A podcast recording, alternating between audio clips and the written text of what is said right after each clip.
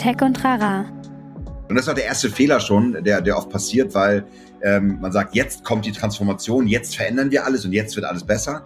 Also ich völliger Quatsch, weil es ist eine Reise und ähm, also was Schönes ist, wenn Unternehmensführung sagt, wir begeben uns auf diese, auf diese, diese Reise und wir versuchen diese Antworten zu finden. Ein Podcast der Netzpiloten mit Moritz Stoll und spannenden Gästen über Tech und Terrain. Und das fand ich, fand ich bisher die schönste äh, Äußerung der Führungskraft zu dem Thema. Ja, wir wissen ja auch nicht, was passiert. Wir begeben uns auf diese Reise ja, und äh, gucken, was passiert. Und das ist halt spannend.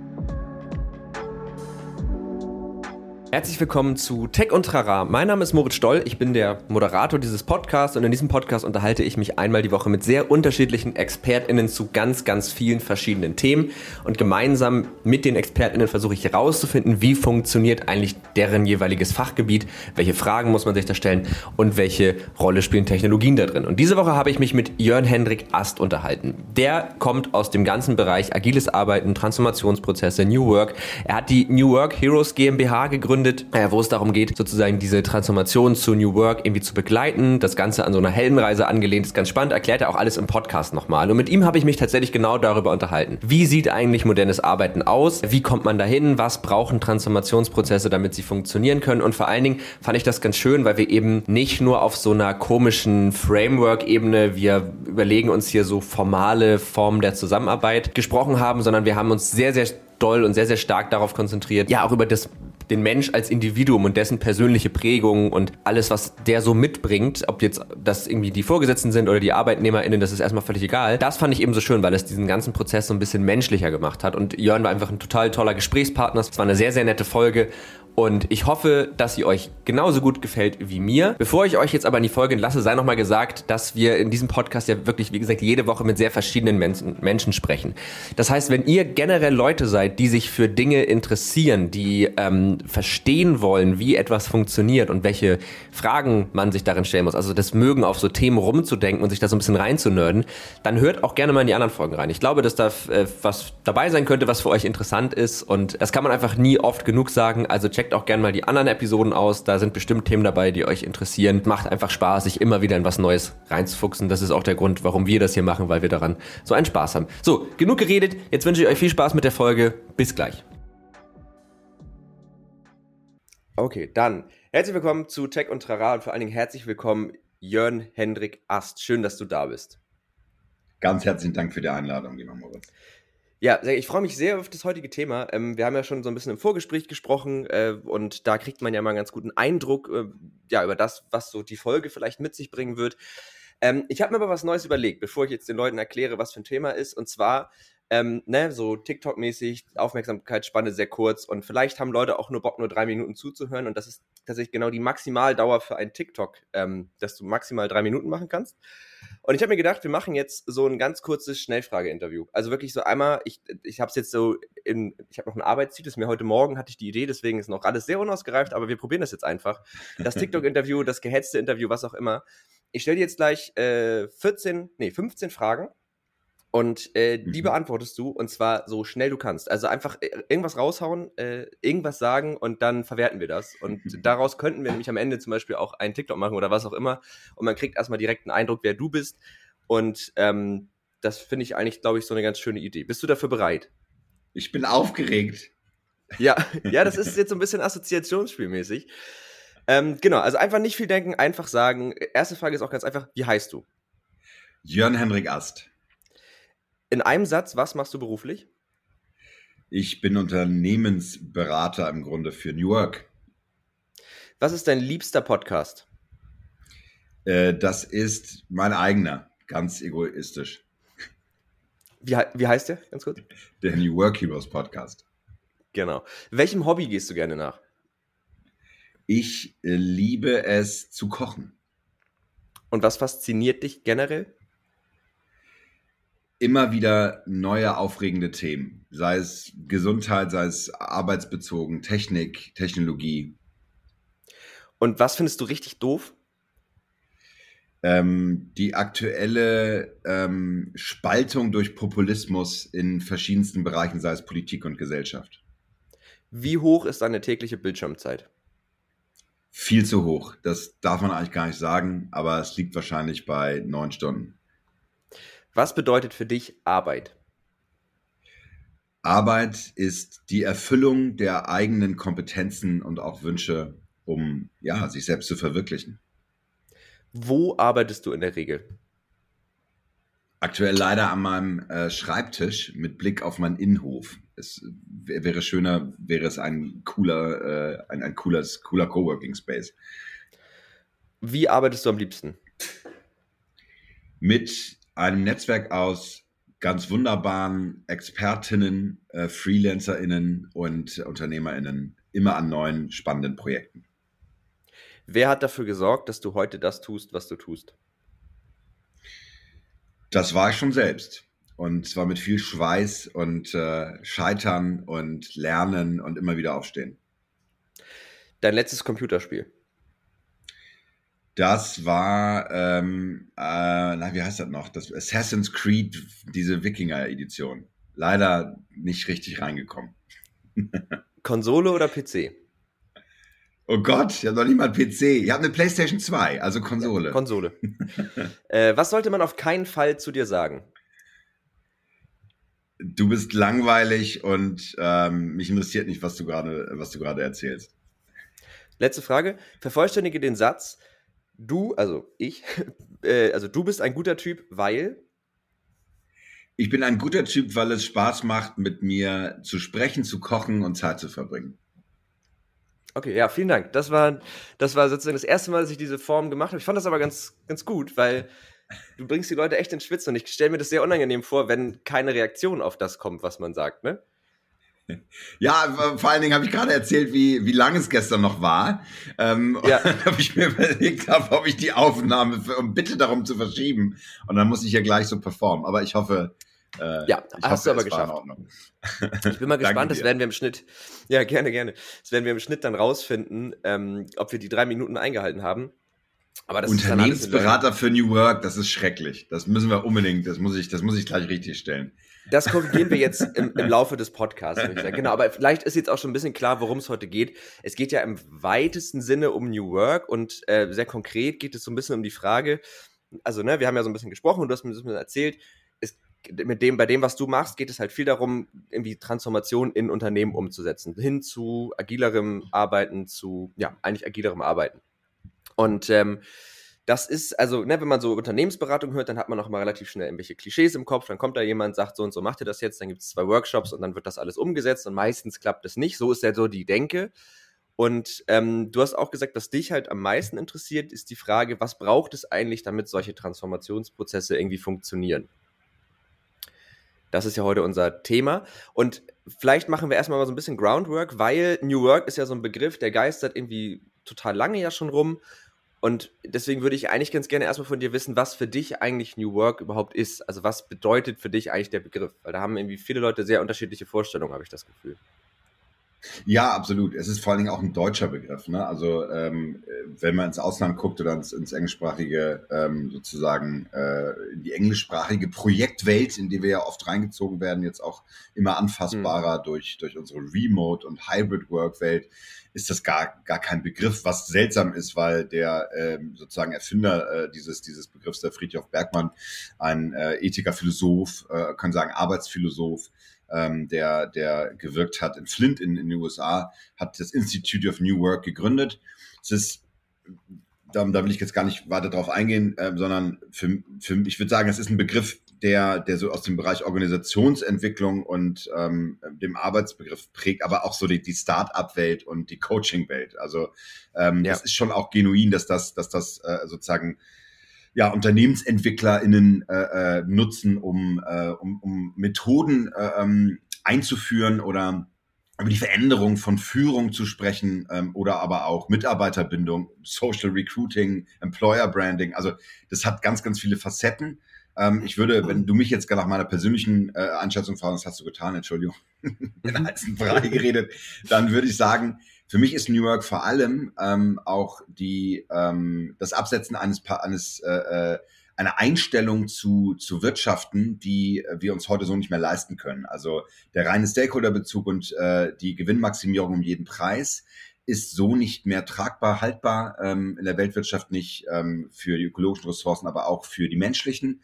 Und dadurch, mhm. dass wir Menschen mit immer komplexeren Arbeitsabläufen uns beschäftigen. Also wir sind ja aktuell in der vierten industriellen Revolution der digitalen und steuern auf die fünfte hinzu. Da geht's um, ja, äh, ähm, da geht's um künstliche Intelligenzen und, und um die Anwendung äh, der, äh, der der Daten, äh, wie wir sie in Zukunft nutzen, ja. Und da brauchen wir andere Formen der Zusammenarbeit. Und äh, diese rein Stakeholder-basierte, gewinnmaximierende Art und Weise strukturiert auch Konzerne, Unternehmen in einer Art und Weise, die einfach nicht mehr die ist nicht mehr funktionabel. Wir müssen schneller reagieren, wir müssen in kürzeren Iterationen reagieren und da äh, hilft New Work schon, weil es nämlich um die Zusammenarbeit des, der Menschen untereinander geht und mhm. für mein Arbeitsfeld äh, äh, im, im Speziellen halt auch um die Persönlichkeitsentwicklung und, ähm, und die Arbeit mit Führung. Das finde ich ganz spannend, weil du hast ja gerade in dem, in dem Schnellfrage-Interview da ähm, gesagt, dass Arbeit für dich die Erfüllung der eigenen Kompetenzen ist. Und ich finde, das verdeutlicht eigentlich ganz gut das, was du gerade gesagt hast. Ne? Auf der einen Seite hat man eben bei New Work natürlich die Art, wie wollen wir arbeiten und diese, diese alte Organisationsform mit, es gibt Stakeholder, wir wollen einfach unseren Gewinn maximieren. Da geht es ja null um die Erfüllung der eigenen äh, Kompetenzen oder der eigenen Fähigkeiten, sondern da geht es ja wirklich eher immer um was Externes. Und ich habe das Gefühl, aber da korrigiere mich da auch gerne, dass es bei New Work schon darum geht, diese intrinsische Motivation stärker in den Vordergrund zu heben. Kann das denn funktionieren? Ja. Also wenn ich jetzt ein Unternehmen habe, ne, du hast ja auch relativ große äh, Kunden, die du berätst und die du coachst. Wenn ich jetzt so ein Riesenunternehmen, nehmen wir jetzt mal irgendeins, ich weiß gar nicht, ob du für die gearbeitet hast, aber SAP ist jetzt wirklich nicht klein. Ähm, ja. Wenn du jetzt sagst, okay, äh, es geht hier darum, New Work, ihr sollt eure Unternehmensstruktur ändern und es geht darum, dass ihr alle irgendwie intrinsisch an dieser ganzen Sache hier arbeitet und euch hier, ne, also den Mensch auch in den Vordergrund zu nehmen. Das geht das? Ist das vereinbar mit einem Unternehmensziel? Bei einem Unternehmen so einer Größe dann irgendwie 3000 Leuten das irgendwie möglich zu machen und die halt auch als Individuen zu betrachten? Wir tun es ja sowieso. Also in, spätestens in den äh, MitarbeiterInnen-Gesprächen und ähm, in, in, in direkten One-on-Ones oder Heads-up-Meetings oder whatever, ähm, sprechen wir sowieso schon über die ganz über die eigenen Bedürfnisse und die drücken wir in professioneller, auf professioneller Ebene immer aus in Gehaltserhöhung, Beförderung, auch in agilen Zeiten gibt es Rollen und die Frage, wie wir uns befördern oder auch die Befindlichkeit des Teams, wenn wir zum Beispiel so Dinge machen wie eine Retrospektive. Also im Agilen mhm. gibt es ja eine Sprint-Sicht äh, auf, äh, auf die Arbeitswochen sozusagen. Da sprintet man in zwei Wochen und am Ende steht immer eine Retrospektive.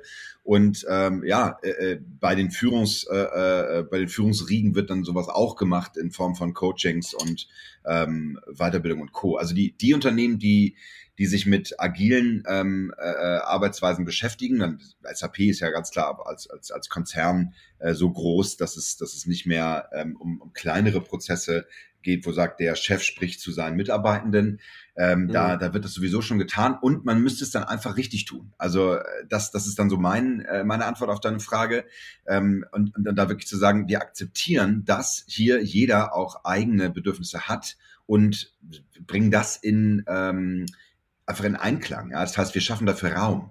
Und in den meisten Fällen sind Friktionen und Streit, Streitigkeiten, die dazu führen, dass die eine Abteilung nicht mit der anderen spricht oder ähm, äh, im Team stunk ist und die Führungskraft Probleme hat, ähm, liegt an persönlichen äh, Themen. Ja? Und die wiederum liegen ähm, an ganz persönlichen Problem, da spricht dann jetzt der, der Coach aus mir, wo es auch um Persönlichkeitsmerkmale geht, wo es meistens darum geht, dass, ähm, dass Verletzungen äh, bestehen aufgrund von Vertrauensmissbrauch äh, oder Verlust, ähm, die dann wiederum äh, auch einzeln ähm, äh, betrachtet werden müssen. Also Emotionen am Arbeitsplatz spielen eine ganz große Rolle, weil wir nicht, wir sind keine halbe oder Viertelmenschen, die irgendwas zu Hause lassen und Co. Also in den 60er, 70er Jahren hat man das noch ganz klar so geglaubt. Da wurde sich strikt gesiezt, da hat man äh, gesagt, stellen Sie sich nicht so an oder jetzt seien Sie doch mal professionell. Ja, ähm, aber das, das muss sich ändern, ganz klar. Mhm. Mhm. Vielleicht nochmal so ein bisschen zum, zum Verständnis, äh, dann gehe ich danach nochmal näher darauf ein. Ähm, das heißt, du, also wie läuft denn das normalerweise ab? So, du äh, hast ja gesagt, das ist irgendwie auch immer eine Mischung aus, auf der einen Seite natürlich mit einer Beratung, aber dann eben auch Coaching. Ähm, nehmen wir mal irgendeine fiktive Firma, weiß nicht, die Pokémon AG, so, ich glaube, die gibt's sogar wirklich, aber egal. Ne, du kommst irgendwo hin und dann, ähm, dann äh, ist da eben das Bestreben, wir wollen jetzt hier äh, agilere Arbeitsmethoden einführen. Und das irgendwie machen. Also kann ja auch sagen Scrum oder irgendein mhm. Framework. Ähm, wie gehst du denn dann oder wie sollte man denn dann vorgehen als jemand, der sich jetzt damit beschäftigt? Der dafür verantwortlich ist, das einzuführen. Das muss ja auch nicht immer jemand externes sein. Ja, absolut. Also die meisten Unternehmen ähm, werden auch schon verschiedenste Transformationsprojekte gelauncht haben in den letzten Jahren. Ähm, mhm. Und äh, äh ne, also um da dann komplett abzudriften in die, äh, in die Anglizismen, da geht's um Scaled Agile Teams oder ähm, OKRs oder ähm, irgendeine Form von ähm, Neubetrachtung der Unternehmensziele und, und der Art der Zusammenarbeit. Und das kann man entweder technologiegetrieben machen, also man kann zum Beispiel sagen, wir führen jetzt hier eine Form ein Ticketing-System ein und wollen, mhm. ähm, wollen irgendwie Continuous Integration und Development machen, also wir wollen automatisiert testen und immer wieder Release, Release, Release. Ja, als digitales Unternehmen ja absolut wichtig, da warte ich nicht auf irgendeinen Big Bang Release äh, alle, alle halbe Jahr oder in zwei Jahren, sondern ich, ich, mhm. ich, ich strukturiere mich ja, der längste Zeitraum heute, den wir in Konzernen oder in, in Unternehmens äh, äh Strukturen haben, ist ein Quartal. Ja, also mhm. natürlich Stakeholder und äh, äh, ähm, und und einfach auch äh, alle alle äh, ähm, ja, Kunden draußen wollen wollen eine Idee haben, wo die Vision im nächsten in, in einem Jahr oder zwei Jahren auch hingeht ja, und, und auch Prognosen haben, aber eigentlich können wir nur in einem Quartal vorausschauen, was auch übrigens schlau ist. Also das können wir auch ganz persönlich, können wir nicht mehr.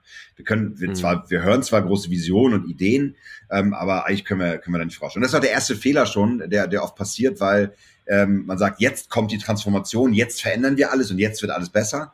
Also ich völliger mhm. Quatsch, weil es ist eine Reise und ähm, also was Schönes ist, wenn Unternehmensführung sagt, wir begeben uns auf diese auf diese, diese Reise und wir versuchen diese Antworten zu finden. Es gab mal einen sehr schönen Transformationsvorhaben ähm, von der Ingdiba, der, der Bank, die von der Brand 1 mhm. begleitet wurde. Oh, falscher, äh, wollen wir jetzt nicht andere Redaktion nennen, aber ganz spannend. Quatsch, alles ähm, gut. Brand 1 finden wir cool, also von daher. Sehr gut. Aber das war eine ganz spannende Betrachtung, weil die über äh, zwei Jahre mal äh, diese, diese, diese Transformation begleitet haben und äh, äh den mhm. CEO, äh, der dann zu Wort kam, sagte dann auch so, und das fand ich, fand ich bisher die schönste äh, Äußerung der Führungskraft zu dem Thema. Ja, wir wissen ja auch nicht, was passiert. Wir begeben uns auf diese Reise, ja, und ja. Äh, gucken, was passiert. Und das ist halt spannend. Also statt zu sagen, jetzt sind sie hier, die großen Top 1 Beratungen und hier haben wir viele Coaches, uh, Ladies and Gentlemen, ready to transform das mhm. wird halt nicht funktionieren. Die meisten Konzerne denken halt so. Ähm, ich muss dazu sagen, ich habe ähm, wirklich ein paar ganz tolle Kunden gehabt in den letzten Jahren, die, die das auch anders betrachtet haben. Mhm. Ähm, da können wir auch gerne drüber reden. Ähm, aktuell bin ich, bin ich bei Adidas äh, in einem großen Transformationsprojekt und da, weil die halt international arbeiten und mit ganz vielen Tech-Hubs auf der Welt arbeiten, also da habe ich wirklich Calls ähm, wo, äh, wo ich die indischen Kollegen zusammen mit den kolumbianischen, obwohl, naja, das ist schwierig von der Zeitzone, aber die indischen Kollegen ja. mit den rumänischen ja. Kollegen, den italienischen Kollegen ja. und den Kollegen aus Herzogenaurach, den deutschen Kollegen. Und äh, das muss ich sagen, wird, äh, wird, wird so als das ist ein Maturity-Modell. Also es geht, geht so um die, äh, um die, den Reifegrad von Teams und wo, was, was es mhm. noch zu tun gilt. Und das ist eigentlich ganz schön. Passt auch so zu dieser Sportmentalität äh, von Adidas, also dieses so, ne, was mhm. ein Achiever-Modell, dieses so, von Crawl über Walk, über Run, über Fly. Also tatsächlich ein schönes Modell, ähm, was sie selbst entwickelt haben. Und das finde ich toll, cool. statt blind ja. irgendwelche Methoden zu führen, sagen wir, aha, wir, wir, wir nehmen uns was zusammen, wir bauen das, was für uns passt, für unsere äh, Organisationskultur. Ja, ja, das ist wirklich cool. Ähm, ich finde das ganz spannend, was du gerade meintest mit dem Thema, ne, es ist eine Reise und wir, wir, wir fangen die irgendwie an und wir gucken, wohin es geht, weil du gerade meintest, dass, dass das halt in vielen Köpfen dann immer nicht passiert und die denken, wir, wir machen jetzt diese Transformation und danach haben wir es. Und ich glaube, das ist ja auch ein sehr menschlicher äh, Ansatz, ne? Also wenn man jetzt mal so an ich will jetzt anfangen, Sport zu machen. Dann gehe ich jetzt halt zum Sport und dann mache ich das. Und dann ist easy. Und dann halt auch nicht dieses Empfinden dafür zu haben, dass solche Gewohnheiten. Ich meine, letzten Endes ist doch eine Transformation auch nichts anderes als eine Gewohnheit, oder nicht? Also es ist halt eine Gewohnheit von sehr vielen Leuten darüber, wie sie zusammenarbeiten. Aber eigentlich ist es doch nichts anderes, als wenn ich mir jetzt das Rauchen abgewöhnen möchte, zum Beispiel. Wobei, das ist ein bisschen ein falsches Beispiel, weil ich mir eher was angewöhnen möchte. Also das tägliche Joggen. So, das ist doch eigentlich, mhm. also vielleicht jetzt auch so als der Coach in dir müsste doch eigentlich da eine Parallele sehen. Ja, absolut. Und natürlich, ähm, na, äh, ganz genau. Also es geht um die, die Stand-up-Dailies, die äh, äh, oder Daily Scrum und Stand-ups. Also 15 Minuten jeden Morgen trifft man sich und redet, was habe ich gestern gemacht, was steht heute auf der Agenda und wo brauche ich Unterstützung. So die klassischen Daily-Fragen. Ja, und die immer wieder zu proben und immer wieder reinzugehen und es immer wieder zu machen. Ich habe viele ähm, äh, Kolleginnen, mit denen ich mit denen ich dann arbeite, die sagen, ich kann nicht mehr. Dieses ganze, diese Meeting, wir haben so viele Meetings und ich mhm. muss da immer reingehen. Also diese äh, es ist dann auch, es kommt so auch eine Ermüdung irgendwann. Das Interessante ist, diese Ermüdung kommt aber auch nur dadurch, weil ich mir das Joggen angewöhne, aber auch noch ähm, zum Fitnessstudio gehe, ja, und auch noch schwimmen gehe, weil ich nämlich mhm. noch die Strategiesitzung aus der Geschäftsführung mit habe, weil ich auch noch äh, äh, alte Meetings mit den Kollegen aus der ähm, was weiß ich, ja, aus Marketing mache, die nicht agil arbeiten und so weiter. Also ich, äh, oft ist es on top. Also ich gehe mhm. joggen und werde agil und gesund, ja, und mache mhm. aber auch noch den ganzen anderen Krempel mit. Und das ist natürlich ja, sehr anstrengend. Also ja. das ist zu viel. Und da, da bin ich oft auch jemand, der, ähm, also das mal bei den Kollegen gemacht, ähm, als wir äh, ähm, bei, bei dem Strom wieder Yellow war das. Ähm, und also ich, bei den Beispielen, die ich jetzt nenne, kann ich auch offen drüber reden, weil die teilweise mhm. äh, auch offene Reviews machen zum Beispiel. Also das, das, das mhm. fand ich ganz toll bei, bei Yellow. Die haben wirklich auf Facebook Anzeigen geschaltet und gesagt, äh, liebe Kunden, ähm, die unsere Energiedienstleistung äh, nutzen, wir transformieren uns mit verschiedensten äh, Ideen zur Elektromobilität. Das ist jetzt gerade die neue Revolution. Wir wollen euch eure Meinung dazu wissen. Das war eine Innovationsabteilung, die, äh, die ich zusammen beim Stefan äh, gemacht habe. Und wir haben tatsächlich dann Kunden eingeladen und uns von dem Feedback geholt. Ähm, insofern mhm. ähm, können wir offen darüber reden. Und das Spannende war, bei einigen Abteilungen war es halt so, dass da auch Kolleginnen waren, die auch schon ein bisschen älteren Semesters waren. Übrigens ganz wichtiges Thema, die halt ihr Leben lang anders gearbeitet haben und da einfach auch gefragt haben, müssen wir das so machen? Müssen wir jetzt immer ja. wieder diese neuen Meetings haben.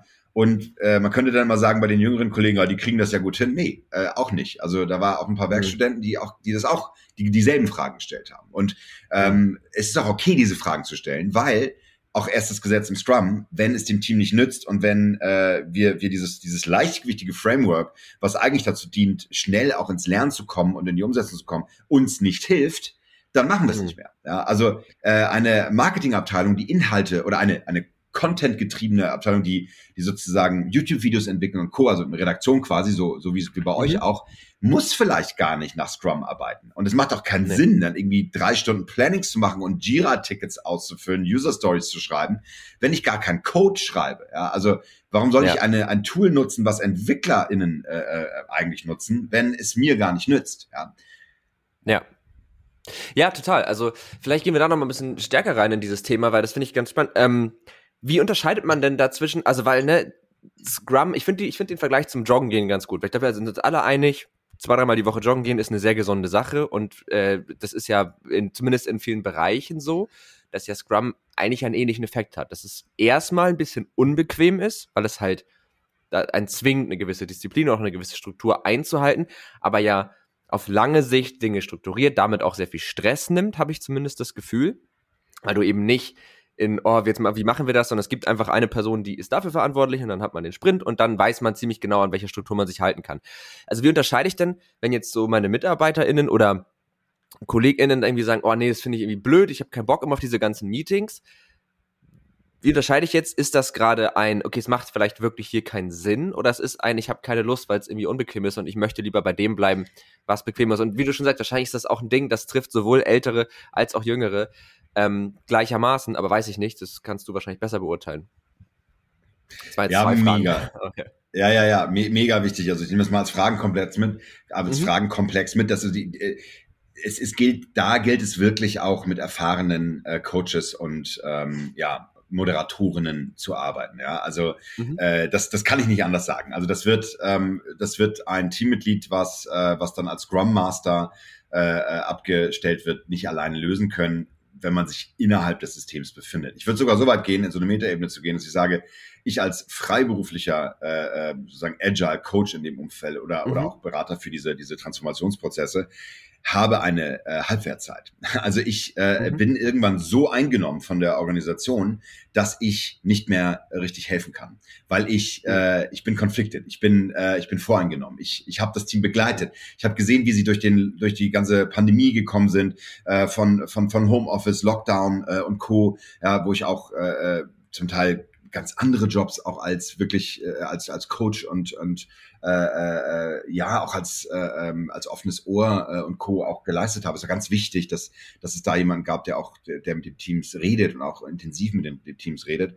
Und da bin ich an manchmal an einem Punkt, wo ich sage so, jetzt bin ich auch manchmal bin ich auch richtig wütend. Ja, sage ich so, mhm. ah, verdammt, warum kann warum sieht das Team an der Stelle nicht, dass sie äh, dass sie genau das machen sollten, um, um, um sich zu öffnen oder um hier mehr Transparenz zu schaffen und Co.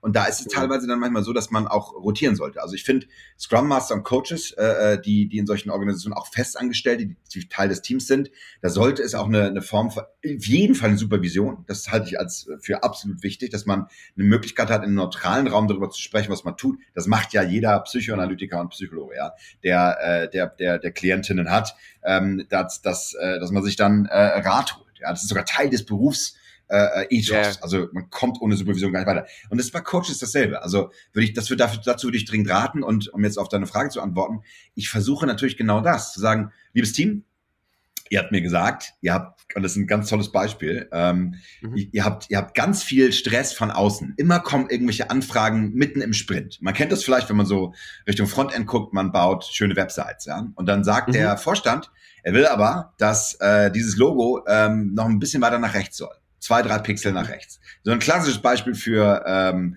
für ähm, Micromanagement. Ja? Und mhm. im Agilen würde man sagen, ja, Freunde, wir haben aber hier unser Backlog, also die Arbeit, die wir tun sollen für das mhm. Sprint Backlog für für die zwei Wochen, die wir hier sprinten, schon voll. Die haben wir bestätigt und wir respektieren ähm, äh, den, den, den Scrum Flow. Das Team kann keine neuen Anforderungen annehmen. Selbst wenn der Vorstand sagt, das Logo soll zwei äh, Pixel nach rechts. Jetzt ist es aber oft so, dass das vom Team so wahrgenommen wird, dass immer wieder andere Anfragen mit reinkommen. Und da habe ich mit dem Team, das ist ein echtes Beispiel, mit dem Team gesagt, so, dann machen wir das jetzt mal so, wir setzen uns mal hin und wir schreiben es mal auf. Lass uns diese extra Anforderung mal kannst du mal nennen. Also KDMs, ja. Dieses so, mhm. kannst du mal eben was ändern. Und äh, dann gucken wir mal am Ende des Sprints, wie viele sind denn kannst du mal. Und dann haben wir das analysiert und äh, festgestellt, dass das Team sich selber im Weg steht und diese. Anforderungen selber rein. Und das heißt, sie, da braucht es gar nicht den Vorstandsvorsitzenden, der sagt, das Logo muss zwei Pixel nach rechts, sondern das Team selbst hat sich immer wieder hervorragend ähm, behindert äh, reingeredet, äh, die, die Anforderungen diskutiert, die eigentlich klar waren. Und das ist dann der Moment, wo ich sage, so, und dafür brauchen wir jetzt bitte eine Retrospektive, dafür brauchen wir jetzt bitte Daily Stand-Ups und dafür brauchen wir bitte diese, Trans diese, diese Transparenz, die eben ein Framework wie Scrum bringen kann. Spannend. Das, das finde ich ein total geiles Beispiel tatsächlich, ähm, weil zum Beispiel ich habe mir irgendwann angewöhnt, ich schreibe mir jeden Morgen eine To-Do-Liste, was ich am Tag machen muss. Und früher habe ich diese To-Do-Liste nicht, das hört sich verdammt, aber nicht respektiert. Also ich habe einfach ständig Sachen dazugeschrieben, ich habe irgendwie dann gewisse Dinge nicht gemacht, weil ich dann andere, und dann habe ich immer das Gefühl, scheiße, ich irgendwie, ne, ich arbeite voll unstrukturiert, keine Ahnung. Und irgendwann habe ich aber angefangen zu sagen, das steht da drauf und alles, was, wie, genau wie du sagst, mit diesem kannst du mal, was ich, ne, wenn ich es heute noch schaffe, cool, wenn nicht, steht's halt für morgen drauf. Und dadurch, dass ich angefangen habe, mich selber an diesen, an diesen Workflow zu halten und äh, den zu respektieren, ähm, war auf einmal ganz klar, äh, okay, der Stress, der vorher da war, der kam halt auch aus mir selbst raus. Und ist das vielleicht auch eine, also ne, wir haben ja auch äh, als Überthema immer die Frage, was äh, sozusagen, äh, was es braucht, damit diese Transformation gelingen. Und mh, hm, ich könnte mir vorstellen, dass es ein ziemlich gängiges Phänomen ist, dass MitarbeiterInnen in einem Transformationsprozess, wenn sie irgendwie negative Emotionen da verspüren, dass sie die eigentlich immer nach außen legen. Also immer sagen, das ist, weil die wollen immer das. Das ist immer diese Meetings, alle wollen immer irgendwas von mir. Mhm. Ist das vielleicht ein wichtig, also ist das ein wichtiger Punkt, dass man immer erstmal bei sich selbst guckt und dann nach außen? Ist das so ein typisches Phänomen, was du häufig wahrnimmst? Absolut. Ähm, ganz, ganz toller Punkt, ähm, weil das ist ja genau das, was so einen Reifegrad ähm, in dieser in diesen ganzen New Work äh, äh, äh, Gesprächen, Diskussionen, Transformation, Veränderungen ähm, wirklich ähm, der eigentliche Punkt ist. Ja, da, also sind wir ja. auch eingestiegen. Und ähm, also was soll ich sagen? Eine, eine Streitkultur, Gesprächskultur, Unternehmenskultur, Teamkultur, die es zulässt, dass ich in diese Realisierung komme, also sagen kann, wir haben jetzt ein halbes Jahr an diesem Projekt gearbeitet, haben echt viel Geld auf den Kopf gehauen und festgestellt, wir haben uns alle, wir haben uns alle, wir haben nicht dem Kunden nicht richtig zugehört. Wir haben zwar die mhm. Meetings gehabt, wo wir den Kunden eingeladen haben ähm, und äh, hatten die Möglichkeit, aber wir haben gemerkt, wir waren zu voller Ideen und äh, ambitioniert, wir haben es eigentlich selber kaputt gemacht. Das ist mhm. auch das Haupt, der Hauptgrund, warum, warum Projekte scheitern, weil ähm, ja, wenn nicht richtig zugehört wird. Und das, das ist natürlich auch darauf zurückzuführen. Und es fängt im Kleinen an. Ich traue meinem Vorgesetzten nicht äh, zu sagen, dass, dass ich mich nicht wohlfühle damit und dass das, äh, dass das, dass ich das für sinnlos halte. Komm in die eigene, in die Ablehnung, innere Kündigung mhm. irgendwann und mhm. mach nur noch Dienst nach Vorschrift. Und das ist, ähm, ja, das ist fatal. Ja, also das ist auch, das geht dann genau in die Richtung, ähm, wo ich auch als äh, Karrierecoach sehr lange gearbeitet habe, dass ich sage so, was sind denn deine Kompetenzen, was willst du denn überhaupt tun? Weil die Frage, die sich ja stellt, ist auch, bist du überhaupt, bist du überhaupt richtig? Und mhm. ähm, da gibt's natürlich, also es gibt so den klassischen Weg, wenn ich uns als Entwicklerin kann ich ja sagen, okay, ähm, ich, ich mag das Projekt nicht, ich gehe halt irgendwo anders hin, ich krieg sowieso einen Job, wo ich will. Das hat aber oft was mit Gewöhnung zu tun und Co. Oder ich sag halt, ey, ich mache mich selbstständig. Dann brauche ich den ganzen Führungskram nicht mitmachen und muss mich nicht stressen lassen oder so. Aber das ist auch nicht die Lösung. Die Lösung ist ja, genau wie du sagst, bei sich auch zu schauen und zu gucken, warum triggert mich das denn? Und jetzt kommen wir wirklich mhm. in Themen, äh, da kommen wir auch in psychologische Themen, die aber total Sinn machen. Ich sage, welche Verletzungen bringe ich denn mit an den Arbeitsplatz? Zum Beispiel, ich bin so ein Typ, ähm, großes, äh, man könnte jetzt sagen, großes Ego, sehr selbstbewusst weil ich da sehr, sehr auch feinfühlig dran arbeite. Ja, ich bin sehr selbstbewusst und ich bin auch extrovertiert, definitiv. Was mein Ego angeht, sicherlich, ist, das habe ich wie jeder andere Mensch, ähm, würde aber sagen, mein großes Thema ist halt ähm, die Anerkennung. Ja, das heißt, ich habe mich total natürlich gefreut, hier eingeladen zu sein. Ich liebe es mhm. sozusagen, dass, dass, dass mein Rat gefragt wird. Das ist auch Teil meines Berufsprofils und auch, auch meiner gesamten Karriere. Und mhm. da ist die Frage, wo kommt das her? Und das kommt natürlich aus der Kindheit. Das kommt natürlich aus Themen, mit denen ich früher zu tun hatte. Da habe ich gerade äh, noch eine, äh, eine Coaching-Ausbildung gemacht im letzten Jahr, wo ich mhm. auch dachte, ach was, das lief ja alles gut und meine, meine Kinder, da war doch alles in Butter. Und genau das ist aber das Thema, wo es drauf ankommt. Und wenn ich diese Verletzung mitbringe, auch an meinem Arbeitsplatz, wenn ich als ganzer Mensch da bin, dann dann verletze ich damit auch andere. Und äh, deswegen geht es darum, diese eigentlich zu lösen. Jetzt wird es ganz schwer, weil das würde ja bedeuten, wir müssten alle eine Psychoanalyse machen oder alle in Therapie sein oder alle in Coaching sein. Aber das ist tatsächlich auch äh, äh, mein Calling, wenn ich, wenn ich merke, dass ich mit, äh, mit Führungskräften arbeite, die wirklich auch offen dafür sind und die an sich arbeiten und mit ihrem Team, dann spreche ich das auch immer so an. Also mhm. ähm, da bin ich mir sicher, dass, äh, dass, dass wenn, ich, wenn ich Stefanie erhole ähm, aus, dem, aus dem Projekt bei Yellow, ähm, zusammen mit Hendrik, ähm, er hat auch ein, äh, also er hat das auch äh, veröffentlicht mit einem, mit einem Artikel, das kann man nachlesen unglaublich toll, wie sie es geschafft haben in dieser, ist ein Panic One Product Owner, der, der, der eine wichtige, wichtige App, ein Projekt mit äh, äh, verantwortet hat.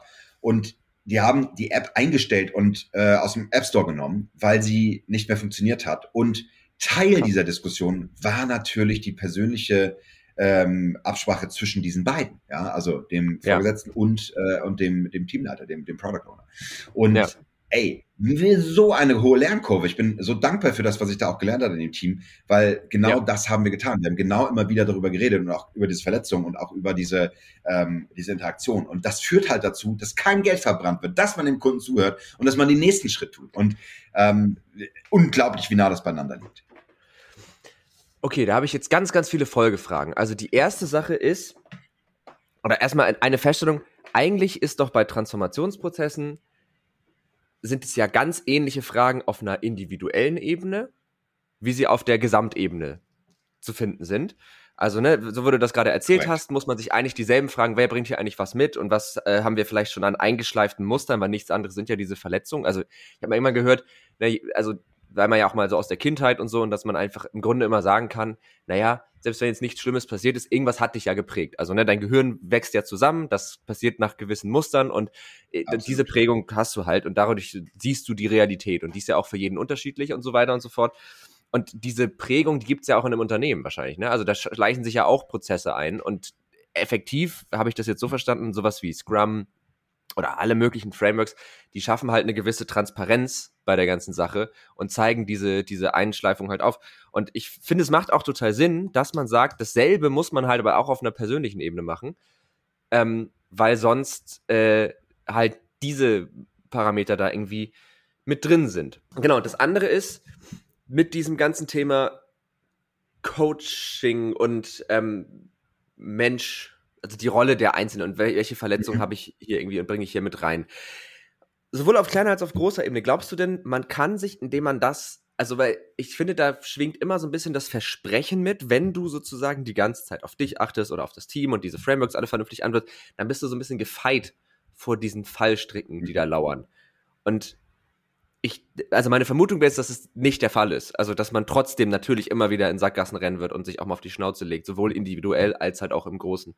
Wie siehst du das? Also, ist das sozusagen, wenn ich jetzt, kann ich, kann ich Prophylaxe machen? weißt du, wie ich meine? Ja, ja, ja. Auch, auch wieder ein großer Fragenkomplex. Ich würde, ich würde gerne einmal auf eine Sache eingehen und zwar, also, weil du das sehr, sehr schön gesagt hast und ich äh, möchte es mal verstärken, ähm, wie, wie innen so außen, wie oben so unten. Also diese alten griechischen Gesetze gelten genauso für diese Transformationsformen und auch für Coachings. Ja, also mhm. ich habe, ich, ich, ich komme mit Problemen an den Arbeitsplatz ins Team und äh, spiegel diese und äh, ähm, und, und, und, und erlebe das. Es ist also es ist wirklich auch, also es ist schon fast unheimlich, wie, wie genau sich das äh, äh, zurückverfolgen habe eine eine Coachie im Bereich äh, äh, Führung, ähm, mit der ich gerade arbeite, wo wir gesagt haben, ja, wir fangen mit dem Team an und dann, äh, dann gehen wir da, äh, dann gehen wir da so in diese, in diese ganzen Umstellungsarbeiten. Vielleicht machen wir auch ein bisschen Scrum und, und ein bisschen Innovationsthemen, vielleicht noch ein bisschen Design Thinking, Customer Journeys und so weiter. Und dann gucken mhm. wir mal. Dann habe ich gesagt, okay, wo sind denn gerade die Probleme? Und dann fingen sie an und dann war meine, und das ist natürlich auch etwas, was ich äh, mittlerweile nach äh, über zwölf Jahren in dieser Arbeit äh, natürlich klar entwickelt habe, äh, dass, dass ich, dass ich, dass ich einen Instinkt und äh, aus, der, aus der Empathie äh, äh, kommt, eine, eine Intuition entwickelt, wo ich sage, woran müssen wir noch arbeiten? Und dann habe ich mich mit ihr hingesetzt mhm. und ein paar Fragen gestellt und dann sind wir genau an den Punkt gekommen. Ja? Also so dieses so von, ich glaube, ich kündige diesen Mitarbeiter, der nervt mich, also sehr salopp gesagt, ne? So also hat es nicht ja, gesagt, wir haben es schon auch, auch äh, wertschätzend besprochen, aber eigentlich war das der, war das der Tenor, ähm, so wie, ja, jetzt kann ich verstehen, warum mich diese Situation, warum mir diese Situation begegnet. Ja? Und es war ein sehr sensibel, sehr, sehr äh, äh, subtile äh, äh, Situation. Also dieses respektiert werden, Vertrauen äh, entgegenbringen und Co. Ja, also und, und da kreiert man kreiert dann sozusagen in der Situation ähm, eigentlich äh, äh diese Muster immer wieder neu, weil man sich diese mhm. nicht anschaut. Und in, in der Unternehmenskultur ist das natürlich ganz genauso. Also ähm, mhm. auf der Makroebene wäre das dann für in der Konzernstruktur so, bin ich immer ein äh, äh, reporting-intensives äh, Unternehmen, was sehr klar auf Zahlen und Daten und Fakten guckt, dann werde ich nicht äh, äh, in der agilen Arbeitsweise nur auf den Kunden hören, wenn ich Feedback habe. Ja, was ich dann mache als, äh, als, als an der Stelle Begleiter in dem Prozess ist, dass wir versuchen, die das Kundenfeedback in klare Zahlen, Daten und Fakten umzuwandeln, was wunderbar mhm. funktioniert, mhm. um sie dann zurückzuspielen und äh, die Sprache zu sprechen, mit der man gehört wird. Ja? Und ja. äh, das geht dann schon. Also man kann in diesen Transformationsprozessen das auch so äh, anpassen, dass es äh, für die Organisation passt. Das würde ich auch dringend empfehlen, äh, wie ich das ja auch schon vorher gesagt habe. Was davon funktioniert, wie nehmen wir es mit an? Also sag mal, das Problem ist halt, äh, das wird ja jeder Scrum Master sagen und jeder, der, der aus dem Agilen arbeitet, der, da hat man ja auch fast schon so, so, eine, so eine Vehemenz, die ja fast an Religiosität äh, äh, äh, grenzt, wenn es darum geht, den Scrum Guide anzupassen. Also machst du kein Daily und keine Retro, ist es kein Scrum. Ja? Lässt du das Meeting ja. hier weg, dann ist es das nicht. Kannst du machen, ist dann aber scheiße, so ungefähr. Das ist so der, der Spruch, der ja. kommt.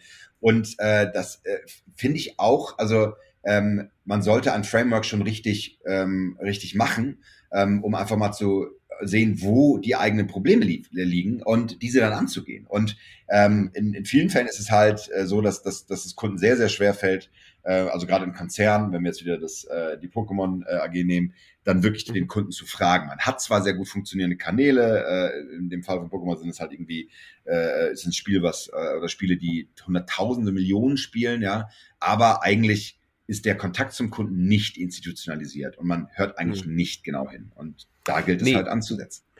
Und das ist ein sehr gutes Beispiel, weil das auch ein Beispiel dafür ist, wo das nämlich tatsächlich sogar wirklich nicht gemacht wurde. Also wo die letzten Spiele, die die rausgebracht mhm. haben, das sogar ganz, ganz klar gezeigt haben, dass eben gar nicht drauf gehört wird.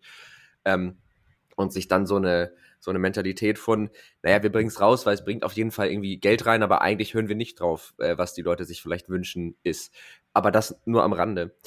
Ähm, was ich auch, also was sich spannend anhört, wenn es darum geht, Dinge transparent zu machen. Sowohl, ne, wir, ich glaube, wir einigen uns einfach darauf, wenn wir davon sprechen, meinen wir sowohl immer die individuelle als auch die größere Ebene, um, damit man das jetzt nicht immer dazu sagen muss, ähm, ist, dass es sich auch ein Stück weit immer nach was Befreiendem anhört. Also, weil ich, ich kenne das auch, dass man in, sowohl individuell auch als halt in einem Arbeitskontext so Dinge so mitschleift ähm, und die so, man weiß, eigentlich, eigentlich nicht gut, was wir hier machen. Also eigentlich sollten wir das anders machen oder irgendwie hat sich da eine blöde Dynamik eingeschlichen, aber irgendwie trägt man sie halt so mit, weil man vielleicht dann auch so im Tagesgeschäft ist, dass man, dass man halt nicht sich die Zeit nimmt, sich mit dieser Dynamik zu befassen. Und in dem Moment, wo man es tut und wo man sagt, das gehen wir jetzt mal wirklich an, wir, wir etablieren jetzt mal hier wirklich, und sei das nur, hatte ich das denn zuletzt, sei das nur, dass wir, ähm, es war in einem Uni-Projekt zum Beispiel, äh, wo wir gesagt haben, wir brauchen jetzt einmal eine vernünftige Versionskontrolle, weil wir dachten, ach, das ist so ein kleines Projekt, das machen wir ohne und dann ne, war es nervig und dann hatten wir ständig Hasseln, dann haben wir uns einmal hingesetzt, das nochmal neu gemacht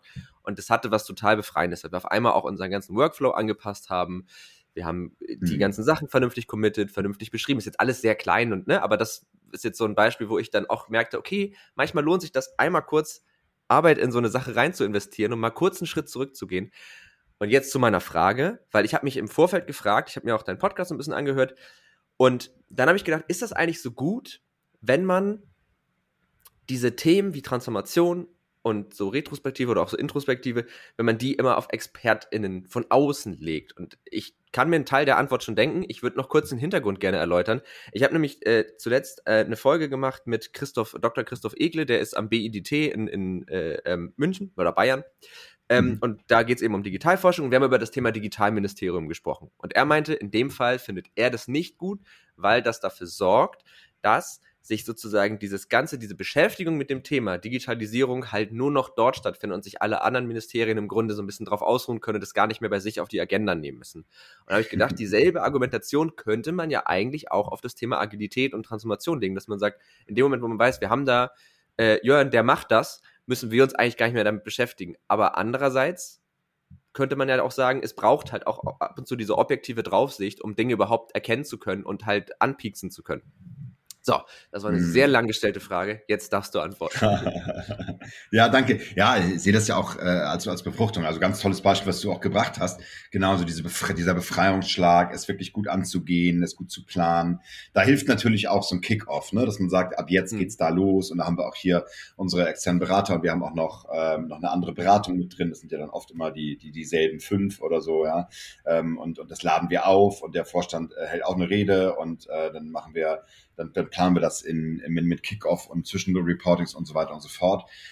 Ja, also ich, ich denke, ähm, es ist schon besser, wenn das, wenn das einen, äh, wenn, wenn das ähm, in den Alltag einfließt und das, äh, das wirklich eine, wenn es internalisiert wird und ähm, diese, diese, diese Prinzipien dieses offenen, kollaborativen, selbstgesteuerten Teams äh, und Arbeitens dann einfach auch ein Habitus werden. Aber da ist halt die Frage, wie kommt man da hin? Und wenn man da noch nicht ist, braucht es halt jemanden, der, der einen coacht, jemand, der einen mitnimmt. Und ein Coach ist ja nicht jemand, der, ähm, der dir sagt, was du machen sollst, sondern der dich dabei begleitet, in dem Prozess zu verstehen, ähm, ja, was du, äh, was du ändern kannst, darfst. Ne? Also da reden ja Coaches oft von, du darfst erkennen das oder du kannst jetzt für dich heute mitnehmen das. Also das ist die typische Coaching-Sprache. Ja, man versucht auch so äh, von außen zu kommen und und eher zu unterstützen. Ja? Aber das ist halt genau das. Ich bin ich habe ich hab so einen Approach, wo ich sage, ich bin auch mal sehr direkt manchmal und sage so, ja, sorry, war einfach scheiße.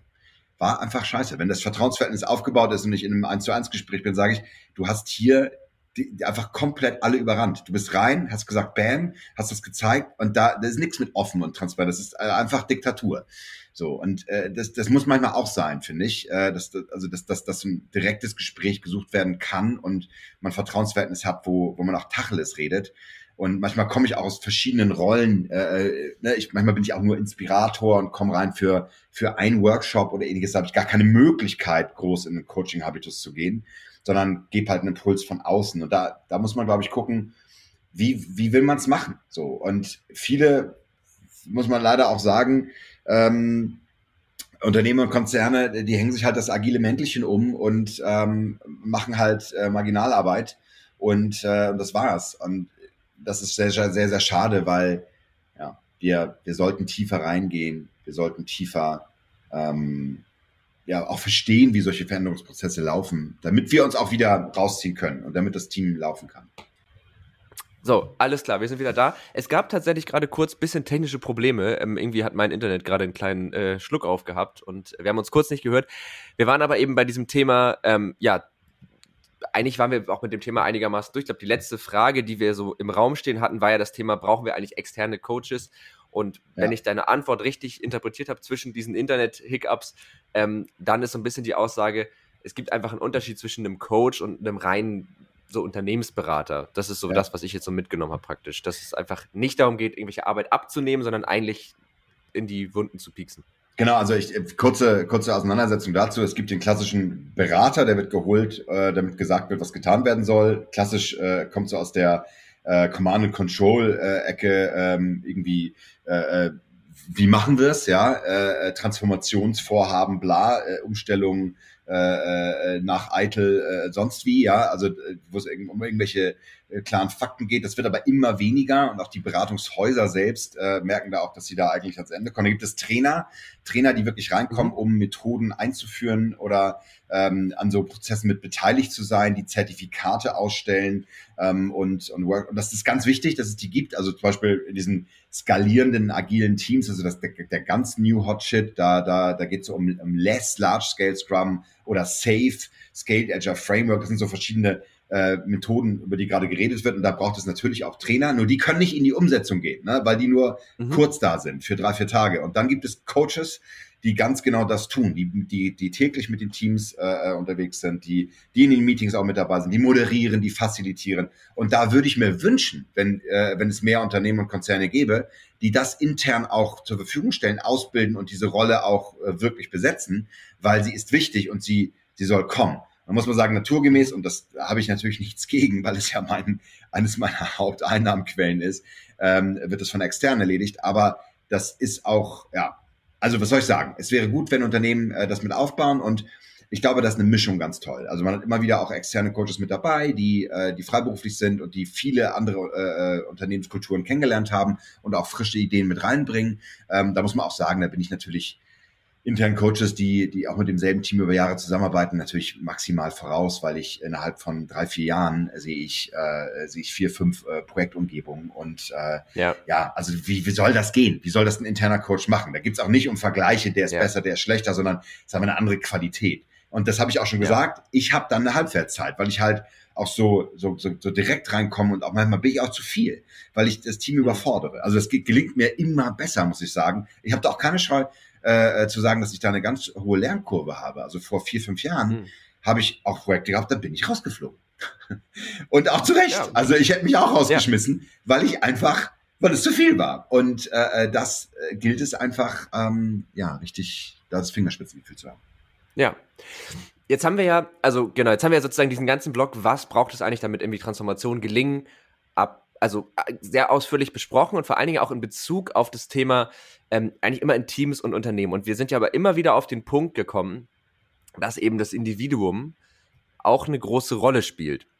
Und äh, mit diesem Individuum beschäftigst du dich ja auch noch relativ intensiv. Ähm, du hast ja so die New York Heroes gegründet, du hast einen Podcast. Magst du uns einmal so ein bisschen erzählen, weil das ist auch mal, ich finde, das ist ja nochmal so eine, das ist ja, also äh, korrigier mich, aber es gibt ja diese reine Coaching-Tätigkeit, wo du wirklich einfach ein Unternehmen bist und dann gibt es diese Seite deines Schaffens. Magst du uns die nochmal so ein bisschen erklären? Also, was ist die Idee hinter diesen New Work Heroes? Ähm, was ist die Idee hinter des New Work Heroes Podcasts? Ähm, und für wen ist das eigentlich gedacht? Ja, sehr, sehr gerne. Vielen, vielen Dank für die Möglichkeit. Also, was ich mit dem Unternehmen geschaffen habe, ist eigentlich die, die Coaching-Arbeit ähm, und die Arbeit in Transformation zu begleiten ähm, mit, mit einem eigenen kleinen Verlag und äh, mit Inhalten. Mhm. Ja, der Podcast gehört dazu, ähm, der, der regelmäßig erscheint, sich damit mit, mit diesen Themen beschäftigt und äh, die Inhalte, die ich veröffentliche, auch wie eigene Bücher, schreiben über diese, diese, dieses Veränderungsthema. New Work Heroes, Helden, ähm, Heldinnen äh, sind, sind, sind dabei benannt, ähm, weil ich mit der Heldenreise arbeite. Das ist ein mhm Format, das kommt ähm, von Joseph Campbell aus den 50ern. Er ist ein amerikanischer, US-amerikanischer äh, Mythologe. Ähm, der hat mhm. also der tatsächlich Schöpfungsgeschichten untersucht aus der Menschheitsgeschichte, äh, aus allen äh, Kulturen und ähm, eigentlich so eine Art Ablauf gefunden, wie wir uns Geschichten erzählen. Und es wird mhm. ganz stark im Storytelling eingesetzt, also auf, im Bereich Film und, und auch im Bereich ähm, äh, der, der, der, des, der Therapie und des Coachings, äh, muss man auch ganz klar sagen. Und das sind so Abläufe, die wir immer wieder, eigentlich ist das Leben selbst. Also wenn wir, wenn wir versuchen, uns äh, das irgendwie als Muster äh, anzuschauen. Also unser Gehirn ist ja einfach eine Pattern-Making-Machine. Wir, wir, wir suchen und finden in mhm. allen Muster, ähm, was man auch teilweise sehr schmerzhaft sieht bei einigen Randgruppen, die, äh, die ja auch an Verschwörungstheorien glauben. Das, das blüht immer wieder auf. Also über Jahrhunderte ist in Verschwörungstheorien immer wieder neu aufgetaucht. Weil, warum? Weil wir meinen, überall Muster zu erkennen. Und im Positiven mhm. ähm, kann man das aber nutzen, um einfach ja, das, dem wie so einen Rahmen zu geben. Und die Heldenreise selbst ähm, als Coachingreise zu interpretieren und damit zu arbeiten und zu spielen, ähm, soll eigentlich äh, gen genau, aber soll einfach einen eine Nährboden und eine Unterfütterung bieten, wo man sagt, ah, das, das, damit kann ich was anfangen. Ich kann das für mich auch, ich kann auch meine Entwicklung erkennen. Also es ist eigentlich eine didaktische Lösung. Und was ich, was ich halt sehr gerne mache, ist, ähm, ich fange ich fang immer gerne da an, wo es weh tut. Ja. Also ich habe, mhm. als, als die New York Heroes ganz frisch gegründet waren, haben wir, haben wir ganz stark damit gearbeitet, diese ganzen Kompetenzmuster, äh, also die Superheldenkräfte sozusagen äh, erst zu benennen und ins Positive zu gehen. Aber ganz klar war, wenn wir uns nicht trauen, an den Zweifel zu gehen und auch an Ängste und, und zu gucken, wo, wo, wo hakt es, wo sind innere Dialoge, die uns abhalten, unsere äh, ja, Karrierekräfte zu nutzen oder äh, unsere Heldenreise zu gehen, dann äh, kommen wir nicht weit. Und das, das, das war eine sehr spannende Erkenntnis, aus der sich äh, diese ganzen ähm, Inhalte und auch, auch Coaching-Ansätze entwickelt haben, ähm, woran ich mhm. auch sehr, sehr glaube. Und für, für, das, für, den, für den neuesten, für die neueste Journey sozusagen, wo, wo ich für Führungskräfte äh, ein Programm entwickelt habe, geht es genau darum. Ja. Und da ist diese persönliche Journey genau mit ähm, ja, in die, in die DNA des Programms äh, äh, eingraviert. Ähm, und die erste Frage, die auch so eine Heldin äh, auf der Heldenreise geht, ist halt den Call to Adventure, den Ruf des Abenteuers auch zu beantworten. Und oft ist das halt, ja, ich will doch nicht so gerne raus. Ja, ich will, ich will nicht in die große weite Welt. Ich will jetzt nicht die Welt retten. Ich äh, weiß nicht, ob ich diese Kräfte, die in mir, die ich in mir spüre, ob ich die annehmen will. Wenn man da zum Beispiel ja. mit Star Wars geht oder ähnliches, diese Filme sind immer genauso aufgebaut, ja. Das ist ganz spannend. Wollte ich gerade sagen, das ist ja auch, also auch genau dieser, dieser Zweifel oder dieses, ah, nee, dieser, dieser Widerstand, dieser innere, das ist ja eigentlich, meine ich auch in Erinnerung, auch immer ein Bestandteil dieser, dieser Heldenreise. Das, also, ähm, das hört sich sehr spannend, das hört sich aber auch so an. Also ich habe gerade auch nebenbei tatsächlich nochmal geguckt bei Produkte, einfach nochmal so, da, da ist ja auch individuelles Coaching und so. Und ich, also es hört sich auch so an, als wäre das eben wirklich auch nicht immer ganz easy. Also es ist jetzt nicht so, dass man das irgendwie macht und sagt, ach cool, und jetzt weiß ich, was ich irgendwie mit meiner Karriere anfangen soll. Was ist denn, also du sagst so, Ängste sind was, was Leute daran hindert, ähm, ihr, da irgendwie ihr Potenzial zu entfalten. Was sind denn so die, die gängigen Themen? Also was, was hält denn Leute davon ab? Gibt es da so ein, äh, ne, auch wieder irgendwie ein Muster oder gibt es da irgendwie eine Regelmäßigkeit oder ist das super individuell und unterschiedlich? Ja, absolut. Also ich, ich mach mal, ähm, wir haben uns ja jetzt auch durchs Vorgespräch und jetzt auch durchs Interview schon ein kleines bisschen kennengelernt, Moritz, und ich würde jetzt mal sagen, mhm. was ich, und natürlich habe ich, äh, finde ich euren Podcast auch äh, großartig und habe hab, hab in der Vorbereitung auch mehrere Folgen gehört. Und was ich total toll finde ähm, an dir und deinem Stil der Moderation, ist, dass du so wunderbar neugierig bist und aus so einem mhm ganz äh, quasi so, so ein Beginners-Mind, so ein Anfängergeist mitträgst, der der, der ganz tolle Fragen hervorbringt. Ich finde, man erfährt ganz viel als Hörerin bei, bei euch im Podcast. Und mhm. ähm, da würde ich sagen, du bist, du hast eine ganz starke Maker-Energie. Also äh, so dieses hacken, basteln, coden, design, machen, irgendwas in die Umsetzung bringen. Du, äh, mhm. würde ich jetzt mal, äh, wenn ich dich mal so fern äh, coache, ja, würde ich sagen, du legst ganz viel Wert darauf, Dinge zu verstehen, zu durchdringen und die in die Welt zu bringen und was daraus was zu entwickeln, ja. Und ähm, jetzt bist du noch relativ äh, am, also bist ja, bist ja schon mitten in deiner Karrierereise, aber noch relativ am Anfang, wenn wir uns jetzt vergleichen, ne? Ja, 42 ja. Zu, ja. zu Mitte 20. Aber äh, da, da darf sich also noch was entwickeln. Aber genau das finde ich halt, ähm, kann ich ganz klar sehen. Und jetzt ist die Frage, wenn du diese, das tun wir ja auch zum Beispiel äh, mit, mit unserer Typologie, ja, dass wir, dass wir reingehen und sagen, äh, was für ein Typ bist du, wie kannst du das äh, umsetzen und so, welche Anteile hast du, das ist auch ganz, ganz viel Arbeit, äh, ganz viel Teil der Arbeit, die wir, die, die, die wir machen. Und jetzt würde ich dich fragen, warum oder was hindert dich das komplett zu leben? Also wo sozusagen, was fehlt dir, um ganz in diese, in diese Qualität zu kommen? Und, und das mhm. sind jetzt, das sind dann diese sehr individuellen, diese sehr spannenden Fragen. Und äh, die können auch manchmal erstaunlich offen und direkt sein. Also da kann es dann sein, dass du sagst, ja, ich will eigentlich ähm, noch viel mehr von der Welt sehen. Und ähm, äh, es ist nicht nur dieser eine Podcast, sondern es sind auch vielleicht andere. Oder es ist gar kein Podcast mehr. Und ich höre mhm. auf und ich mache das. Oder ähm, und ich meine, das ist ja das Schöne auch an unserer heutigen Gesellschaft. Wir haben die, wir haben Möglichkeiten wie nie zuvor. Ja? Wir können im Grunde genommen jetzt von überall aus arbeiten. Und ich kann, ich kann eigentlich sagen, morgen fliege ich woanders hin. Ja, man muss dazu sagen, okay, ne, das gilt nicht für alle Menschen und das ist auch nicht wirklich Gerechtigkeit äh, sollte man auch diskutieren, was, was, was digitale Arbeit angeht. Also äh, mhm. sehr großen Anteil der, der, der Gesellschaft, die das nicht können. Nur wenn man sich dafür entscheidet und sich dafür interessiert und diesen Weg geht, dann kann man das eben. Und das ist schon äh, äh ein ganz spannender, ähm, ganz spannender Bereich. Und um deine Frage jetzt final zu beantworten, es sind dann genau diese, äh, äh, diese, diese inneren Dialoge, die einen abhalten. Also oft ist es das so, und das finde ich auch ganz spannend. Es kann sein, dass du so viele ähm, äh, Interessen hast, dass du gar nicht mehr weißt, was du eigentlich machen willst. Ja, ja, ja. also tatsächlich hat mich das gerade echt so ein bisschen ins Grübeln gebracht und das ist auf jeden Fall ein Punkt. Also, dass ich, ähm, ich, ich gehe da jetzt einfach mal drauf ein, ohne jetzt so super privat zu werden, weil dafür ist es mir dann doch Schnuff zu öffentlich gerade, aber ähm, ich glaube, das ist bei mir ein ganz, ganz großer Punkt. Das war auch schon immer eine Problematik bei mir, also schon in der Schule, dass ich, ich hatte immer dieses, auf der einen Seite konnte ich Dinge wie Mathe, Physik, aber ich konnte halt auch, ich war auch zum Beispiel sehr gut in Deutsch und Kunst. Also es war immer so unklar. Und das sind mhm. auf den ersten Blick halt immer so sehr unterschiedliche Dinge. Und auch jetzt, ne, wie Podcast, aber halt auch Programmierer. Und also immer so dieses, diese, diese, diese Angst, sich dann auf irgendeine Sache so festzulegen und zu denken, scheiße, jetzt hänge ich hier sozusagen drin, jetzt ich, bin ich den Weg gegangen. Und das ist tatsächlich eine Sache, die mich, glaube ich, sehr doll abhält, dass ich denke, also auch jetzt, ne, mir macht der Podcast super viel Spaß, aber dass ich ja weiß, wenn ich das jetzt verfolge, dann habe ich das Gefühl, die andere Tür geht zu.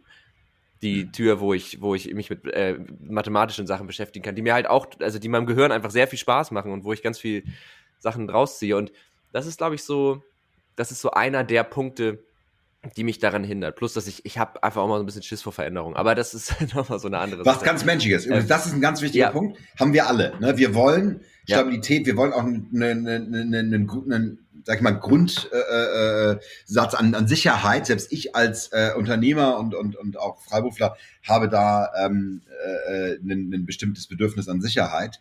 Ähm, also ja. mein, mein Titel ist sozusagen Solopreneur. Also ich, äh, ich, ich gründe gerne leichtgewichtige, schnelle Ideen, äh, mit denen ich, mit denen ich voranpreschen kann, wo sich das auch gerade bei mir ändert. Also ähm, denke ich auch gerade danach, das Team weiter auszubauen und auch äh, vielleicht auch mal mhm bisschen setzhafter zu werden. Und den Tipp, den ich dir mitgeben kann, ohne dazu tief mit reinzugehen, ist, dass du dir genau anschaust, wie viele dieser Interessen willst du ähm, gleichzeitig in der Luft halten und ähm, wie definierst du dich da aus? Also es könnte zum Beispiel sein, dass deine eine deiner äh, Fähigkeiten, weil du halt so viele Interessen hast, darin liegt, schnell Dinge zu verstehen, sie zu übersetzen und dann weiterzugeben. Ja, also das könnte ja. zum Beispiel etwas sein, dass du, äh, dass du diese und das tust du ja mit dem Podcast. Ja, also äh, ja ich finde schon, dass du ähm, anders äh, äh, als einige Moderatorinnen, die ich erlebt habe, dich wirklich damit beschäftigst und dich interessierst für dein Gegenüber. Und das merkt man und das sieht man und das ist auch die Qualität äh, eures Podcasts, ganz klar. Hm. Ja, total. Also äh, das ist, ein, das ist ein guter Tipp. Und ehrlich gesagt ist das, also ich habe mal irgendwann gesagt, wenn ich könnte, würde ich einfach mein Leben lang studieren. Also nicht im Sinne von jetzt klassisch in die, in die Uni gehen, aber ich hatte jetzt auch ein Studium, was sehr viel mit Praxis zu tun hatte, wo genau das war. Immer wieder ein neues Thema, immer wieder Raum für Experimente und sich immer wieder neu irgendwo reinzufriemeln. Und das ist sicherlich was, was es in diesem Podcast, äh, was in diesem Podcast drin ist. Ich habe aber auch, ähm, also habe ich mich auch gerade sehr drin wiedergefunden, als es so um das Thema Anerkennung ging. Das schwingt bei mir auch oft mit. Also ich habe irgendwann für mich rausgefunden, ich muss sehr genau gucken, mache ich etwas gerade, weil man mir dann sagt, dass ich es gut kann, oder mache ich es, weil es mir wirklich Freude bereitet. Und da das fällt mir teilweise noch schwer zu differenzieren, aus welcher Motivation heraus tue ich Dinge. Ähm, und das finde ich auch irgendwie eine spannende Frage, weil ich dann immer gemerkt habe, es gibt so Sachen, oder teilweise ist es auch so, dass ich eine Sache mache, die mir eigentlich Spaß macht und irgendwann aber dahin komme, dass ich das für die Anerkennung mache und gar nicht mehr, weil es mir Spaß macht. Und das ist meistens der Moment, wo es irgendwie auch dann blöd ist und wo es dann keine, weil dann hängt das ja total davon ab, dass du diese Anerkennung bekommst und die wird man halt nicht immer kriegen und das finde ich auch irgendwie ganz spannend. Absolut. Und da, also vielen Dank für deine Offenheit an der Stelle. Und das, da konnte ich äh, auch mit, mit, mit, mit eigenen ähm, äh, Erlebnis für mich, was sehr fundamental und wichtig war im letzten Jahr, ähm, dass Anerkennung, sagte ich ja auch ähm, schon vorher, für mich ebenfalls ein wichtiger Punkt ist. Und ähm, für mich ist es so, wenn ich in Gruppen reinkomme, und das kennt man vielleicht, ne? also wenn man in neue Teams kommt oder neue Gruppen und so weiter, das ist bei mir besonders schmerzhaft, weil ich das sehr oft erlebe, weil ich ja viel weiter mhm. äh, gehe. Also ist auch schön. Ich finde diese Abschiede auch immer schön und dieses Übergeben äh, ist nicht immer nur der Schmerz. Aber was mich tatsächlich mittlerweile so ein bisschen immer wieder aufrührt, äh, ist immer wieder diese, diese, diesen Platz in der Gruppe zu finden. Und natürlich mhm. kommt man als Externer rein und ist halt ein Agile Coach und, und, und, und wird für eine klare Rolle geholt, dann ist das relativ schnell klar. Nur trotzdem äh, gilt es, diese, die, die Rolle zu finden. Und einen ganz wichtigen Tipp, den ich mitbekommen habe aus dem Coaching, also da sind wir wirklich auch tief rein, haben uns das angeguckt, ist innehalten und spüren. Also, dass ich mich nicht sofort öffne und irgendwie in die selben Muster reinlaufe, mit denen ich auch äh, damit Probleme hatte, sondern zu schauen, wie geht es mir dabei? Und dieses mhm. Innehalten dann, äh, das, be das beantworte ich dann. Und vielleicht kann dir das auch helfen zu sagen, nee, genau, ich genieße das gerade sehr, dass wir damit das und das erreichen, im Team zusammenarbeiten und dass ich diese Rolle habe. Und es fühlt sich eigentlich gut an. Super. Innehalten und reflektieren ist ja sowieso hoch agil und, äh, und sollte man immer. Und das, das, das hilft mir auch total, ähm, also ich ja. halte halt, wenn ich weiß, da gibt es einen Abend, wo ich eingeladen bin und da äh, kommen ganz viele, da, quasi vor der Haustür, äh, wenn es eine Party ist oder ähnliches, halte ich wirklich kurz an und, und komme, komme so in mir nochmal an, ähm, damit ich mhm. nicht, mich nicht selbst verliere. So. Nicht, dass das immer der ja. Fall war, aber ähm, es hilft mir einfach, mich zu erden.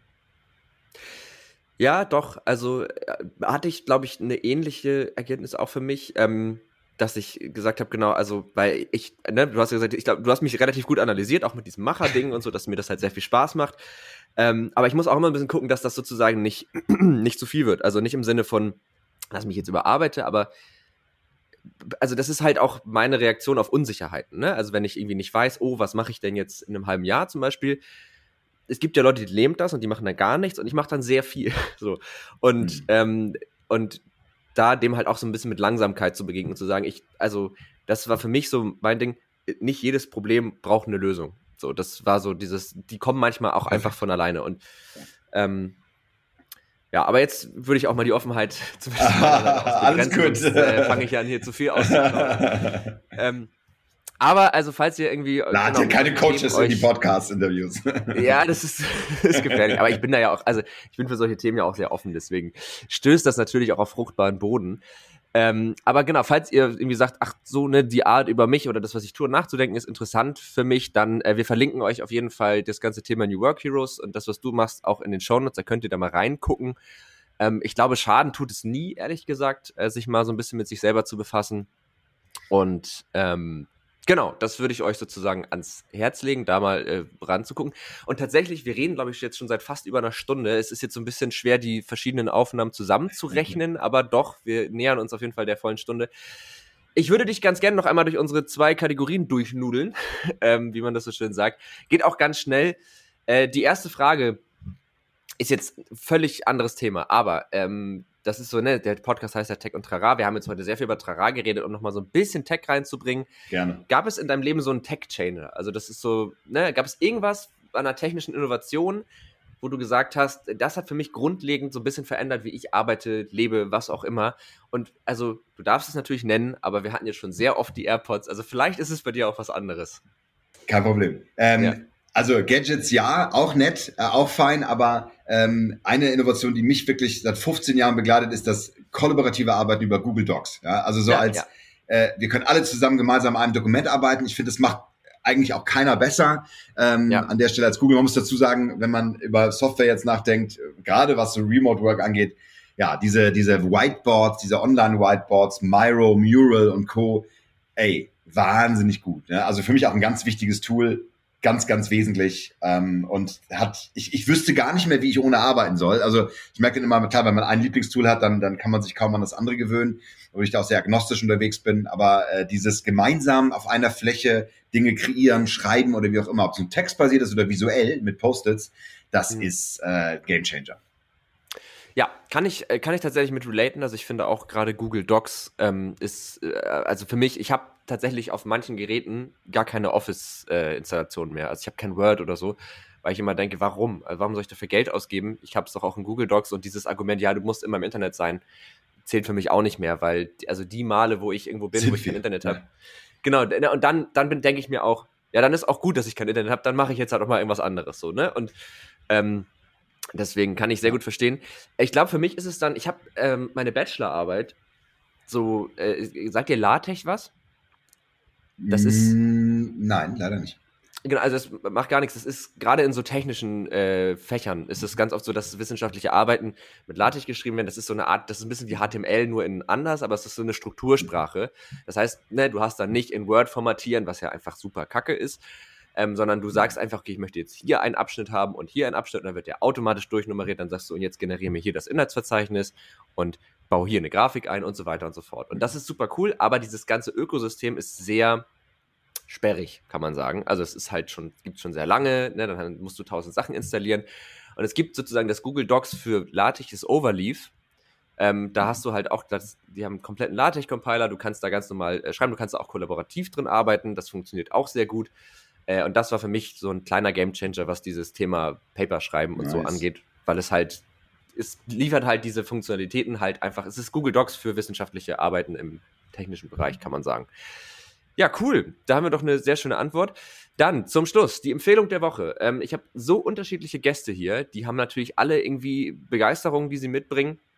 Äh, bei dir war es, glaube ich, das Kochen, was dich ja unter anderem äh, auch in deiner Freizeit äh, begeistert, sag ich mal. Ähm, aber gibt es irgendeine Empfehlung, das kann wirklich alles Mögliche sein, was du willst, ähm, die du unseren HörerInnen mitgeben möchtest? Das kann, wie gesagt, ein Buch sein, ein Film, das kann auch eine Idee sein, das kann äh, was auch immer sein. Gibt es da was? Meine Empfehlung wäre, ähm, wenn man ganz viel im Homeoffice ist und wenn man äh, einfach auch Routinen aufbaut, fit zu bleiben, Yoga, Meditation oder ähm, einfach äh, Crossfit äh, auf der auf der eigenen Matte oder ähnliches, joggen gehen, ich finde das Thema Atmen ganz spannend und habe äh, das Buch äh, Breath von James Nestor ganz, äh, ganz, ganz stark verschlungen jetzt in den mhm. letzten Wochen. Das finde ich ganz, ganz toll und tatsächlich ganz interessant, sich damit zu beschäftigen, ähm, wie atmet man richtig. Und das klingt so ganz einfach und an und mhm. aus, aber da ist schon was Falsches, denn atmen durch die Nase, das ist mhm. äh, das, was wir tun sollen. Auch ausatmen. Und das Buch erklärt, ähm, warum das spannend ist. Und das ist irre, weil man über so ein äh, alltägliches Thema doch ganz, ganz viel erfährt. Und äh, ja, das habe ich auch, auch gut umsetzen können in meine Mindfulness-Techniken. Also große Empfehlung. Ja. Cool, das äh, werden wir auf jeden Fall auch verlinken. Das hört sich sehr spannend an. Das erinnert mich tatsächlich ähm, an eine Story. Ich habe, da war ich 19, da habe ich ein Praktikum gemacht äh, nach meinem ersten gescheiterten Studienversuch bei einem Radiosender in Hamburg, einem relativ großen. Und ähm, die hatten so eine Art Übungsstudio. Und in diesem Übungsstudio habe ich, glaube ich, meinen ersten Podcast aufgezeichnet.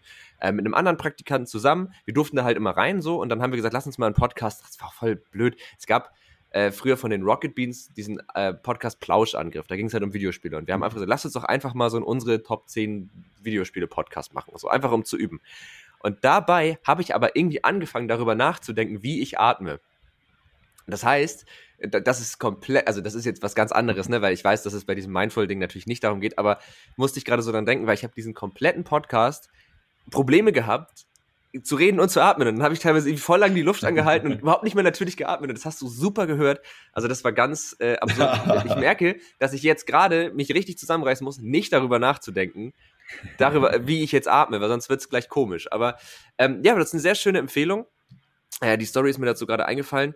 Ähm, meine Empfehlung ist tatsächlich, äh, sich, ähm, sich irgendwie so ein analoges Hobby mal zu suchen. Ähm, haben wir tatsächlich sogar mal eine mhm. Folge zu gemacht mit ähm, Lutz Starke war das, glaube ich, äh, mhm. der strickt. War das der? Ich glaube, ja. Ja, ja Mail Knitting. Ähm, und äh, da haben wir darüber geredet. Und ich merke wirklich, äh, es ist schon geil, ähm, irgendwas Analoges zu machen. Ich habe jetzt angefangen, mhm. ich bin irgendwie auf einen YouTuber gestoßen, Misscast heißt der. Und der kommt also aus dieser ganzen Warhammer Tabletop-Richtung. Sagt ihr das was? Ja, na klar. Großer genau. Fantasy-Fan. Äh, genau, ja, ja, genau. Ne, und da gibt's ja diese Miniaturen und so. Und ich fand die als Kind schon immer richtig geil, aber die sind schweineteuer. Also, wenn du die, ne, du baust dir selber zusammen, malst dir selber an und das, so ein Satz mit fünf Miniaturen kostet irgendwie 40 Euro dafür, dass du dann noch Farben kaufen musst und Pinsel. Das habe ich irgendwie nie eingesehen. Und ich bin irgendwie auf diesen YouTuber gestoßen und der, ähm, ne, der verändert die halt, der baut Terrain dafür und so. Und diese Videos sind so ästhetisch, das sind so geile ästhetische Vlogs, die auch gar nichts mit dieser, mit dieser Warhammer, mhm. das ist ja schon sehr derb alles und sehr brutal Ästhetik zu tun haben.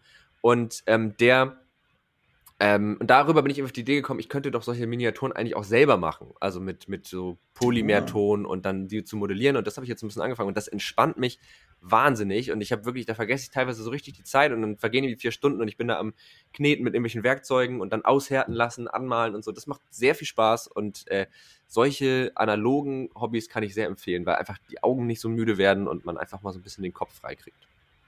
Toller Tipp, ja, absolut. Will ich sehen. Wo ist der Vlog? ähm, ja, von mir meinst du? Nee, das, äh, ja. das ist zum Beispiel so ein Hobby. Ich habe, das ist ein gutes Beispiel. Das habe ich angefangen zu posten. Und dann kam auch, ey, das sieht voll geil aus. Und ich habe gemerkt, oh, jetzt will ich abliefern. Und dann habe ich sofort wieder nicht mehr gepostet, weil ich so dachte, nee, das soll mir einfach Spaß machen. So. Soll dir bleiben. Ah, auch sehr schön. Ja, ja. finde ich sehr gut. Soll dir ja. bleiben, bei dir bleiben. Ja, sehr gut. Genau, weil sonst komme ich genau wieder in diesen, in diesen Modus, so, oh, geil, das finden ja Leute cool. Und dann machst du es wieder aus anderen Gründen, als es eigentlich mal angefangen hat. Ja, ähm, ich glaube, wir sind damit tatsächlich am Ende dieses Podcasts angekommen. Es hat mir sehr viel Spaß gemacht. Ich habe sehr Ganz viel. Vielen Dank. Ja, ich, also ich danke dir auch. Vielen, vielen Dank, dass du da warst. Ich habe sehr viel gelernt, sehr viel mitgenommen. Und ähm, ja, ich würde sagen, wir sind, genau, wir sind durch. An euch da draußen nochmal, äh, falls euch das gefallen hat, dann äh, lasst uns gerne eine Bewertung da. Das geht auf Spotify, seit, ja, gar nicht mehr so seit neuestem, aber ist immer noch relativ neu und auf iTunes. Das hilft uns sehr, weil das ist potenziell etwas, was dafür sorgt, dass die Reichweite eines Podcasts erhöhen kann. Reichweite bedeutet natürlich auch immer ein bisschen Finanzierung und so weiter und so fort. Also, äh, und die, das Fortbestehen des Podcasts sichert. Also, falls ihr den Podcast mögt, macht ihr das sozusagen in eurem eigenen Interesse. Ähm, falls ihr ihn nicht mögt, dann lasst es einfach. Genau, und äh, ansonsten könnt ihr uns natürlich immer noch schreiben an techundtrara.netzpiloten.de oder auf Twitter unter tech und trara oder auf Twitter unter Netzpiloten oder auf Instagram unter Netzpiloten. Und alle Links findet ihr in den Show Notes zu allem, was heute gesagt wurde. Und äh, dann sage ich vielen Dank fürs Zuhören und vielen Dank, dass du da warst, Jörn. Bis bald. Tech und Trara, ein Podcast der Netzpiloten mit Moritz Stoll und spannenden Gästen über Tech und Trara.